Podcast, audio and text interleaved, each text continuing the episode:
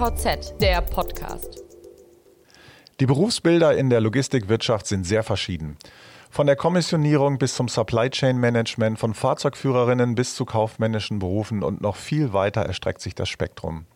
Nicht zu vergessen sind die weitreichenden Forschungs- und Entwicklungsaktivitäten, die vielfältige Logistikaspekte abdecken. Dabei haftet vielen Teilbereichen der Logistik ein männerdominiertes Image an. Das will die Initiative Ladies in Logistics der Bundesvereinigung Logistik ändern. Zehn Jahre ist ihre Gründung her und die Frage ist, hat sich nun etwas geändert? Ist die Logistikwirtschaft weiblicher geworden? Mein Name ist Robert Kümmerlen, ich bin bei der DVZ zuständig für Logistikthemen und heiße Sie recht herzlich willkommen zu unserer neuen Podcast-Folge. Über Frauen in Logistikberufen, ihre Vernetzung in diesem Wirtschaftsbereich sowie das Image der Branche spreche ich heute mit Christina Turner. Sie ist Mitglied der Geschäftsleitung beim Logistikdienstleister Loxess und Mitglied des Vorstands der Bundesvereinigung Logistik.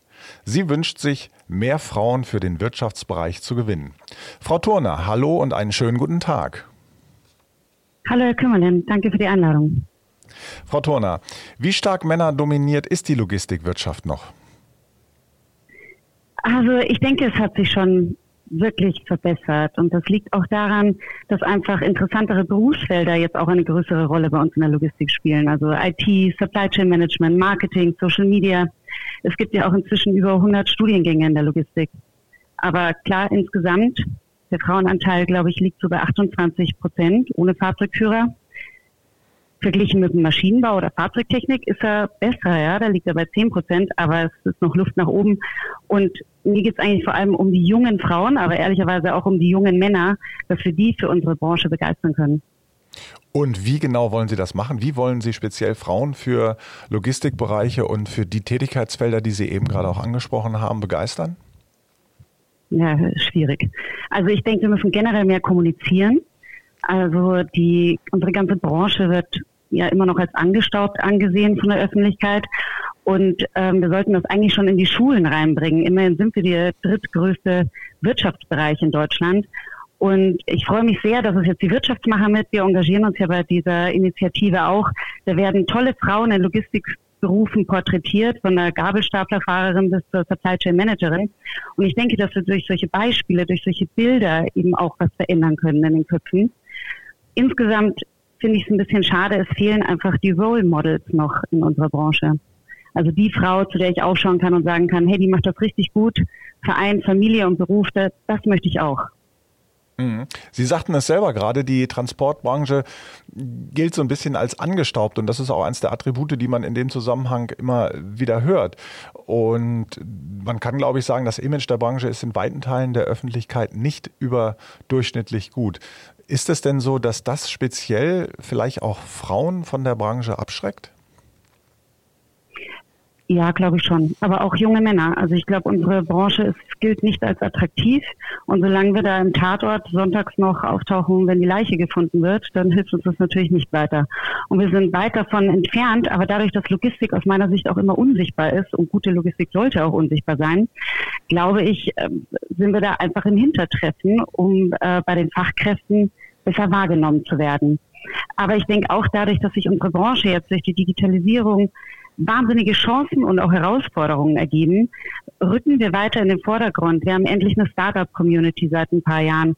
Und ich glaube auch, dass also ähm, die Corona-Krise für uns als Branche insofern gut war, dass wir, dass wir einfach mal sichtbar wurden, dass wir systemrelevant. Glauben Sie auch, dass das einen bleibenden Eindruck hinterlässt in der Öffentlichkeit? Also, dass die und dass vielleicht möglicherweise das Image sich dadurch bessert, jetzt durch die Corona-Krise?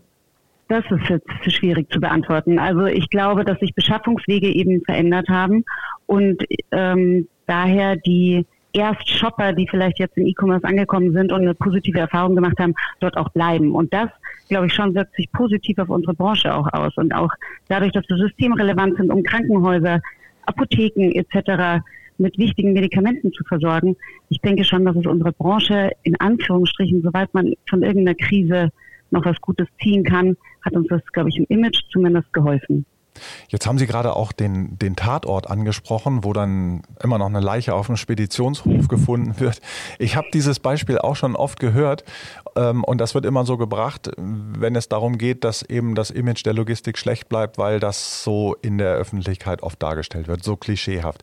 Auf der anderen Seite muss ich sagen, fällt mir auch auf, es gibt unglaublich viele Sendungen mittlerweile, die sich in einer positiven Art und Weise mit logistischen Aspekten beschäftigen. Und das geht wirklich bei Kindersendungen los, über Wissenschaftssendungen und bis in die Nachrichten natürlich hinein und Dokumentationen.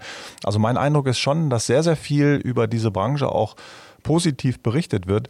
Allein eins fällt mir immer auf, das Wort Logistik, das fällt sehr selten, sondern man beschreibt immer eher die Tätigkeiten und was so passiert. Ist das vielleicht auch etwas, was der Branche gut tun würde, wenn sie etwas konkreter werden würde? Ganz genau. Ich glaube auch, dass wir, es würde uns gut tun, wenn wir alle den kleinsten gemeinsamen Nenner finden würden und dafür auch in der Öffentlichkeit eintreten würden, dass es uns gibt. Und ich glaube, dass es eben schwer zu trennen ist, weil zu jedem Produktionsprozess gehört Logistik, aber es wird eben nicht explizit genannt. Das heißt, man sieht bei der Sendung mit der Maus vielleicht einen Produktionsprozess, aber die Logistik, die eigentlich dazwischen spielt, wird nicht explizit nochmal genannt eben. Mhm. Kommen wir nochmal auf die Rolle von Frauen in Logistikberufen und gerade in Führungspositionen.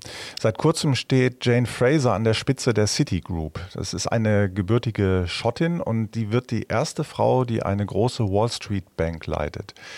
Und auch Fraser engagiert sich schon lange für mehr Frauen in Führungspositionen und ihr Rat lautet, Frauen müssen sich einflussreiche Mentoren suchen, die ihren Namen bei wichtigen Besetzungen ins Spiel bringen. Gilt das auch für Führungspositionen in der Logistikwirtschaft? Ja, ganz bestimmt. Also ähm, differenzierter betrachtet, erstmal wäre es toll, wenn es eine Mentorin gibt, aber da sind wir wieder bei den Role Models. Ähm, ich, da gibt es leider zu wenige und ich glaube, dass wir alle, auch wir Frauen, denken in Stereotypen. Und der Stereotyp für eine Führungskraft in Logistik ist meistens nicht 1,50 Meter groß und blond und hat blaue Augen und ist nett und ist Frau sozusagen. Und ich glaube, deswegen tut man sich schwerer. Und es gibt eine Studie der UN, die ist im März rausgekommen, die besagt, dass neun von zehn Menschen Vorbehalte gegenüber Frauen haben. Und das ist ja eigentlich der Wahnsinn, weil neun von zehn bedeutet ja, dass Frauen auch gegenüber Frauen Vorbehalte haben. Und eigentlich müssten wir dort erst einmal ansetzen und ähm, nicht nur die Sichtbarkeit erhöhen, sondern eben auch Frauen sollten Frauen empfehlen. Frauen, die an der Spitze angekommen sind, sollten anderen Frauen die Hand reichen, damit es einfacher wird. Generell glaube ich, dass ähm, ein einflussreicher Mentor absolut helfen kann und dass es derzeit eben durch die Digitalisierung ähm, der Weg offener ist für Diversity. Also Diversity muss jetzt nicht nur Frau sein, davon gibt es aber ganz schön viele. Das könnte man relativ schnell umsetzen. Da geht es natürlich auch um Altersstrukturen, unterschiedliche Kulturkreise und Ausbildung.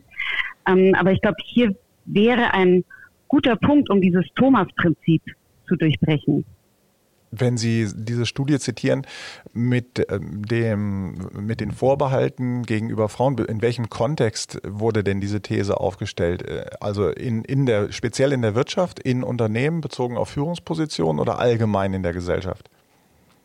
Genau, es war allgemein, aber auch in Wirtschaft und Führungspositionen. Mhm. Und das hat sich natürlich von Land zu Land stark unterschieden. Mhm.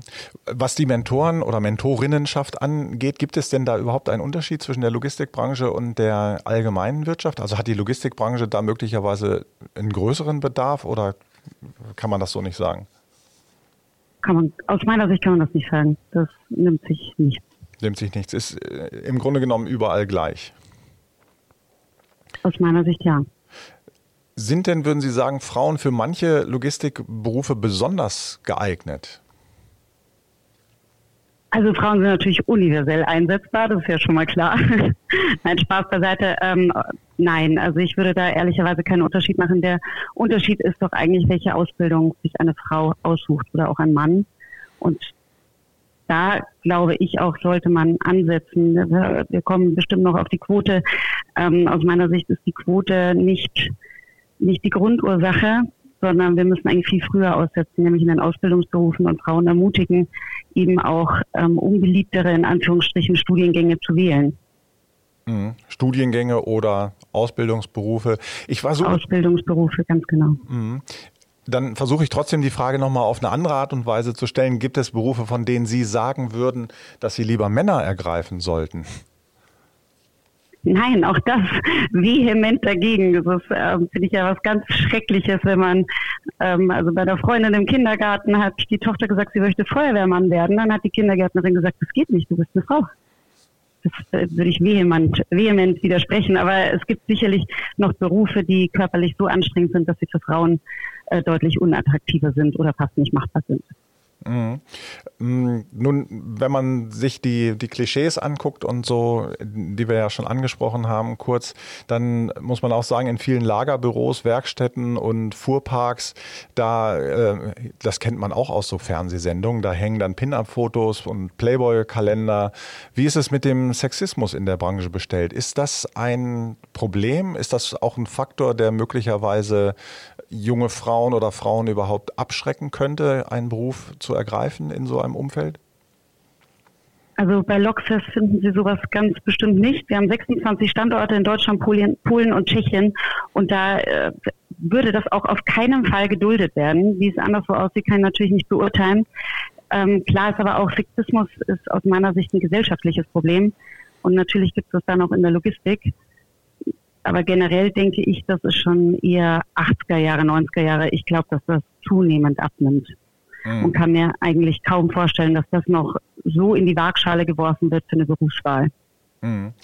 Man sieht es in vielen anderen Berufen auch, dass die Vereinbarkeit von Familie und Berufen immer höheren Stellenwert bekommt. Und auch in dem Punkt frage ich mich natürlich, wie sieht das speziell in der Logistik aus? Hier ist es ähm, in vielen Bereichen ja auch so, dass eben äh, auch zu Zeiten gearbeitet werden muss, die, ja, wie sagt man so, so Randzeiten sind, also entweder sehr früh morgens, sehr spät abends, Schichtdienste. Also kurzum, wie ist es speziell mit der Vereinbarkeit von Familie und Beruf in der Logistik bestellt? Also generell glaube ich, dass in allen Branchen Unternehmen da noch viel gemacht werden muss. Ähm, bei uns ist es schon speziell so, dass wir das Pfund eines Mittelständlers, eines Familienunternehmers in die Waage werfen in die Waagschale werfen und ihnen sagen können, wir möchten individuell auf unsere Mitarbeiter eingehen und es soll ähm, nicht der Job darunter leiden, in Anführungsstrichen, dass man eine Familie gründet, sondern wir wollen beides miteinander vereinbar machen und ähm, ebenso auf, auf, das Indi auf die individuelle Lebenssituation eingehen. Im Generellen denke ich, dass gerade in der Logistik ähm, und auch in vielen anderen Berufen die Reisetätigkeit oft hoch ist, gerade in Führungspositionen. Mhm. Und dass es generell äh, auch nicht dadurch gelöst werden kann, dass man es immer wieder in die Unternehmen trägt, dass die was ändern müssen. Ich finde, Unternehmen tun sehr viel teilweise, schon auch die Konzerne. Ähm, ich denke auch hier, dass es ein gesellschaftliches Problem ist, weil ähm, wichtige Meetings einfach grundsätzlich auch noch um 17 Uhr stattfinden. In Schweden ist es ja schon seit Jahrzehnten verpönt, dass man ab 16 Uhr noch Meetings abhält, weil eben auch der CEO sein Kind abholt. Mhm. Und solange bei uns sich noch derjenige, wer es auch sein möge, der das Kind abholen muss, meldet, er kann leider nicht teilnehmen, wird er immer noch schief angeschaut in der Gesellschaft. Und wir ich glaube, Mütter gerade oder junge Frauen können es der Gesellschaft dann auch nicht recht machen, weil entweder haben sie studiert und werden nur noch Mutter, dann wird immer gefragt, wieso haben die überhaupt studiert, oder eben ähm, sie werden die sogenannte Rabenmutter in Anführungsstrichen mit dem Schlüsselkind. Das ist einfach schwierig. Wie haben Sie das denn speziell bei Loxess geregelt? Also zum Beispiel die Meetingkultur, die Präsenzpflicht, Schichtdienste. Ist, ist das familienfreundlich bei Ihnen im Unternehmen geregelt? Ja, wir versuchen das individuell ähm, darauf einzugehen und versuchen auch Frauen oder auch Männer mit 20 und 40 Prozent wieder in den Job zurückzuholen und zu integrieren, schnellstmöglich. Mhm. Ein weiterer wichtiger Punkt ist die Bezahlung. Und nun gibt es viele gut bezahlte Jobs in der Wirtschaft, in der Wissenschaft und in anderen Bereichen. Aber wenn man genauer hinschaut, dann stellt man oft fest, dass Frauen schlechter bezahlt werden. Wie ist es um die Gerechtigkeit in der Logistik bestellt? Ja, leider auch nicht besser offensichtlich. Also bei uns äh, bekommen Frauen und Männer selbstverständlich dieselbe Bezahlung für die gleiche Arbeit. Aber leider ist auch dort noch Aufholbedarf in der Logistik, ja. Können, haben Sie da so ein Gefühl für, wie, wie groß ist denn das Gender Pay Gap? Ja, ich glaube, es liegt bei über 10 Prozent, wenn ich mich richtig entsinne. Sehen Sie da einen Trend, dass sich das, das ändert? Ja, also ich glaube, es ist gut, dass wir darüber reden und dass dadurch sich was ändert, aber es tut sich schon verdammt wenig in Deutschland. Es, die Mühlen drehen sich sehr langsam. Hm. Woran liegt das denn? Also, weil dieses, es ist ja so oft schon thematisiert worden und dieses Problem liegt so auf der Hand, aber es ändert sich nichts. Warum eigentlich nicht? Was sind das für Strukturen, die das so manifestieren? Ich denke, es ist schwer für die Menschen, die sowieso das Privileg schon immer haben, das vielleicht wegzugeben, vielleicht einer Frau zu geben. Vielleicht kriegt man dann selber weniger, das ist sicherlich ein Thema. Und dann, ähm, wem fällt es wirklich auf? Mhm. Wer schaut wirklich drauf? Wer kontrolliert das? Und ähm, ja, wie, wo ist die Grundursache und wer wird es beheben? Mhm. Mhm. Nun sind Sie selbst in einer Führungsposition innerhalb eines Familienunternehmens und da würde mich jetzt mal interessieren, wie ist Ihr Eindruck, wie werden Sie von Männern wahrgenommen? Zum einen innerhalb Ihrer Firma, aber auch außen. Meine Logistik ist ja so ein, eine Netzwerkbranche, man trifft sich viel auf Veranstaltungen, beziehungsweise man hat sich viel vor Corona auf Veranstaltungen getroffen, man wird es auch wieder tun. Also Netzwerken ist ganz wichtig. Wie werden Sie da wahrgenommen? müssen wir die Männer fragen, aber ich hoffe, dass mich auch die Frauen wahrnehmen. Ähm, ich würde sagen, dass ich natürlich wahrgenommen werde, schon alleine, weil wir einfach beispielsweise am Deutschen Logistikkongress immer noch zu wenig Frauen insgesamt sind. Und möchte auch allen Frauen sagen, die vielleicht zuhören, bitte kommt auch abends an die Bar und zu den Netzwerkveranstaltungen und geht auch zu den Lunches, um, um zu netzwerken. Das ist das A und O. Ähm, und ähm, insgesamt glaube ich, dass wir mehr werden in der Branche und dass wir natürlich auch wahrgenommen werden. Und bei uns im Unternehmen, als ich vor zehn Jahren eingetreten bin, so äh, ging es mir eigentlich wie jedem Nachfolger. Ich musste mich beweisen und mhm. vielleicht war mein einziger Nachteil, dass man sicherlich mit der Tochter weniger gerechnet hat als mit dem Sohn. Aber ich glaube, das war dann auch der Unterschied. Mhm. Mir ging es jetzt auch gar nicht so um äh, die reine Wahrnehmung, ah, da ist eine Frau an der Spitze, sondern mir ging es eher so um, um das unterschwellige Gefühl, das so vermittelt wird. Da hat man ja immer einen Eindruck von einem Gesprächspartner, wie nimmt der mich wahr? Nimmt der mich für voll oder sagt er sich, naja, also ähm, äh, ob die da mal so die richtige ist, das meine ich. Ob es da so, so Vorbehalte gibt, die Sie schon mal gespürt haben. Ja, also ich glaube, als junger Mensch mit 29 spüren auch junge Männer Vorbehalte mit einem Bürschchen oder so. Und so ist es halt als junge Frau auch, dass man, dass der Gegenüber sich das überlegt bei so einem jungen Menschen. Mhm. Ähm, ansonsten würde ich sagen, aber ich bin auch mit einem so gesunden Selbstbewusstsein ausgestattet worden, habe ich da nichts wahrgenommen. Mhm. Ähm, dann würde ich gerne nochmal auch auf den Bereich Hochschule kommen, Universitätsausbildung.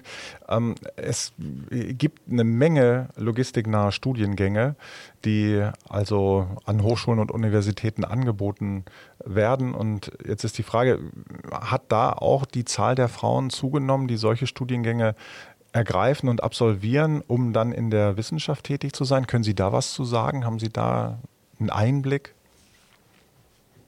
Also ich kann das nur subjektiv festmachen, dass man auch hier in bestimmten Fachsequenzen und ähnliches deutlich mehr Frauen sieht. Allerdings so die Frontfrau schlechthin fehlt da aus meiner Sicht leider auch immer noch. Und ganz bestimmt ähm, wandern viele aus diesen logistiknahen ähm, Studien in diese Bereiche ab, denn leider landen sie eben nicht direkt im operativen Geschäft. Aber es wäre eben auch da wünschenswert, dass sich da noch mehr Frontfrauen rausentwickeln. Mhm. Sie haben das schon jetzt ein paar Mal auch angesprochen, Frauennetzwerke, sei es jetzt in der Wissenschaft oder in der äh, Wirtschaft. Wie, wie knüpft man sich denn so ein Netzwerk? Wie, wie, kommt man da, wie kommt man da rein am besten? Was hätten Sie da für einen Tipp? Loslaufen, anschauen, schauen, ob es einem gefällt, egal ob ein Frauennetzwerk oder gemischt, gemischt viel besser wahrscheinlich noch und sich austauschen und vor allem auch die Kontaktdaten austauschen und sich einfach auch mal trauen, sich zu melden und auch zu sagen, du, ich bräuchte eine Empfehlung, könntest du mir helfen? Männer machen das ständig und haben das wahrscheinlich über Jahrhunderte gelernt. Frauen sind da wirklich schlecht drin, auch sich gegenseitig um einen Gefallen zu bitten. Mhm. Und das mag dann möglicherweise auch ein wichtiger Punkt sein, um in, in, Führungspositionen zu kommen, wo Frauen auch noch unterrepräsentiert sind, soweit ich ähm, das weiß. Wie, was würden Sie da sagen? Würde da eine Frauenquote helfen, um mehr Frauen in Führungspositionen zu bringen? Also ähm, wir haben 50 Prozent Frauenanteil bei Loxas. Wir haben 36 Prozent in Fach- und Führungskräften in den Positionen. Ich bin hin und her gerissen. Ja, wenn man die Familienministerin hört, dann ja, ohne Quote hätte sich wahrscheinlich nichts getan. Ich bin trotzdem kein Befürworter der Quote ich denke, es ist wahnsinnig schwierig, wenn Sie einen Vorstand besetzen müssen und das Team muss stimmig zueinander passen. Und jetzt müssen Sie noch eine Frau finden in einem Studienbereich, der vielleicht von Frauen gar nicht so gut besetzt ist. Da suchen Sie lang. Und ob Sie dann wettbewerbsfähig bleiben etc. Deswegen, ich bin kein Freund der Quote. Ich denke, man müsste viel früher ansetzen. Ähm, natürlich würde eine, also es gibt ja viele Quoten. Ich denke, Diversity hilft. Und wie gesagt, wir hatten vorher schon mal, ich glaube, durch die Digitalisierung und andere Chancen, die sich derzeit bilden, wird auch mehr Diversity gefordert werden. Ansonsten bin ich kein Freund der Quote. Mhm. Gut, alles klar, Frau Turner. Vielen Dank bis hierhin für Ihre Einschätzungen zu diesem ja, äh, spannenden Thema. Und ich kann nur sagen, es bleibt zu hoffen, dass mehr Menschen Berufe in der Logistik ergreifen, seien es jetzt junge Frauen, seien es junge Männer, ähm, dass beide gut zusammenarbeiten in Netzwerken und dass es ein zunehmendes Maß dann auch an Gerechtigkeit gibt in der Branche. Ich glaube, das würde dem Image auf alle Fälle auch gut tun und überhaupt mehr Leute vielleicht auch für einen Beruf in der Logistik begeistern. Und ich danke Ihnen recht herzlich, Frau Turner, dass Sie mein Gast waren heute. Und, Vielen Dank. Und wir sprechen uns sicherlich bei Gelegenheit denn mal wieder und ich wünsche Ihnen jetzt alles Gute. Ja, danke. Und dann mit besseren Zahlen in der Logistikbranche. Ganz genau. Das werden wir uns dann mal anschauen. Liebe Zuhörerinnen und Zuhörer, ich bedanke mich für Ihr Interesse. Das war's. Wir hören uns hoffentlich beim nächsten Mal, beim nächsten Thema wieder.